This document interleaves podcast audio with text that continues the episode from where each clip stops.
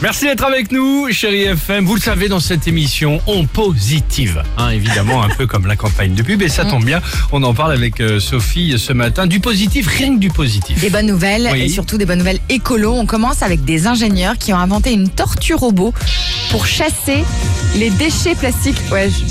tortue ninja. Ah, ouais, ben, euh, ligne éditoriale, euh, évidemment. Tortue, Non tortue mais j'avais ninja. trouvé hein, ça euh, sympa, sauf que normalement Sinon, il y t'étais avait censé Franck- Vincent mettre le son en Franklin. début. mais c'est Ah, pas grave. c'est ça. Bon, c'est On pas- s'en Il y a. Franklin, sinon pour les plus Non jeunes. mais hein, parce voilà. que non mais écoutez quand même la nouvelle est incroyable donc tortue robot pour chasser les déchets plastiques dans les océans en fait Pas mal. il s'agit d'un prototype qui a été créé par des étudiants c'est une école d'ingénieurs à Laval chaque année quand même 8 millions de tonnes de déchets qui se retrouvent dans les eaux du monde donc suite à la crise sanitaire effectivement la prolifération de masques Ah oui, de gants raison. aussi à usage unique pourrait rendre le bilan encore plus lourd, c'est-à-dire qu'on retrouve tout maintenant dans les océans. Donc la Green Turtle, elle s'appelle comme ça, peut ingérer jusqu'à 50 litres de déchets à chaque sortie. Donc ça c'est vachement bien. Très bonne initiative. Deuxième initiative à signaler,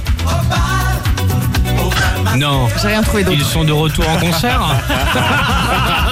Ah, tu me fais plaisir Toi, tu sais me parler Je savais que ça te ferait plaisir, je me suis dit, voilà, on va parler masque. Masque Ok. biodégradable, made in France, en fibre naturelle. C'est l'entreprise Géochanvre qui a eu cette bonne idée. C'est un masque, et- tu peux arrêter s'il te plaît. C'est un masque qui est composé à 100% de fibres de chanvre. Voilà, le masque peut être, arrête, peut être porté 4 heures et ça se décompose très facilement. Une fois qu'on l'a porté, on peut le retourner à la société. Pas mal. En fait, c'est un procédé d'hydro d'hydroliage. Alors, ça permet en fait de lier les matériaux avec de l'eau sous forte pression. Donc en Pas fait, mal. il y a ni colle ni additif. Ça c'est chouette. Et enfin, là, c'est un truc de dingue. Non non, mais là écoute bien. L'eau de mer pourrait servir, écoute bien, de carburant pour les bateaux. Sympa, C'est une ouais. vraie nouvelle.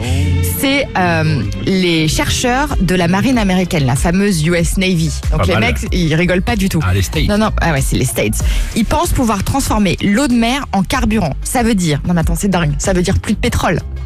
Ça veut dire plus de pétrole. Plus rien. Ça veut dire qu'on n'utilise plus le pétrole. Ça veut dire que ça redistribue les cartes de l'économie mondiale. Mais je t'avais dit, ma chronique est dingue ce C'est matin. c'est fou. T'imagines mais, mais surtout, pardon, C'est-à-dire que surtout. tu fous du stéribar Ouais, dans les bateaux, compris, quoi. J'ai compris. Ouais, j'ai compris. Ouais. Surtout avec les extraits musicaux, c'est énorme.